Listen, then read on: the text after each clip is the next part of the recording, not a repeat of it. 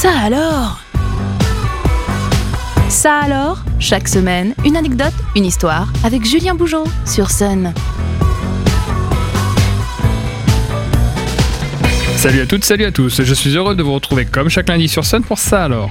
De l'inattendu, du surprenant et du loufoque seront comme d'habitude au programme des minutes à venir. Ça alors, saison 4, épisode 121, c'est parti. Alors que nous n'avons jamais été aussi proches de Noël, mais ça c'est souvent le cas, je vous propose à l'occasion des deux derniers épisodes de l'année 2022 de Ça alors de mettre un peu de magie dans nos existences. Et quoi de mieux que de plonger au cœur de la folie et de la fantaisie d'Internet pour y dénicher de quoi nous faire rêver. On allume son ordi, on fait chauffer sa souris et c'est parti pour la première partie de notre série Internet est magique. Avant toute chose, connaissez-vous le Listenbourg sans doute pas, et pour cause, puisque ce pays imaginaire, situé aux frontières de l'Espagne et du Portugal, provient de l'esprit foutraque et fantaisiste de Gaspardo, un utilisateur de Twitter qui cumule près de 280 000 abonnés. À l'origine de tout cela, on retrouve une simple blague mise en ligne sur la plateforme le 30 octobre dernier. Il s'agissait de se moquer du faible niveau en géographie des Américains. Je suis sûr que les Américains ne connaissent même pas le nom de ce pays, écrit ainsi Gaspardo sur son compte Twitter. Cette petite blague sympatoche, basée sur un cliché, aurait pu s'arrêter là, mais le phénomène a pris l'ampleur au point que près de 100 000 personnes likent la publication et que plusieurs dizaines de milliers de comptes la reprennent pour imaginer une histoire à ce pays. Et c'est là que des utilisateurs lambda ainsi que nombre d'organisations et d'entreprises se sont emparés du phénomène. Parmi les dizaines et dizaines de créations qui ont lieu dans les 48 heures suivant la création du Listenburg, on peut notamment citer la création d'un hymne officiel, d'un drapeau, de dizaines et dizaines de comptes Twitter qui rendent réaliste ce pays imaginaire au travers de ses institutions, ministères ou filiales de sociétés bien connues. La communauté de Twittos s'est sentie tellement motivée qu'une monnaie, le LIS, avec son cours officiel, a été inventée.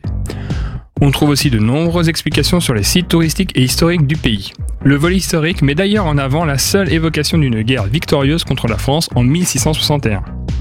Une défaite tellement honteuse pour d'autres pays qu'elle n'est même pas relatée dans nos livres d'histoire. Vous vous dites peut-être que la blague a assez duré?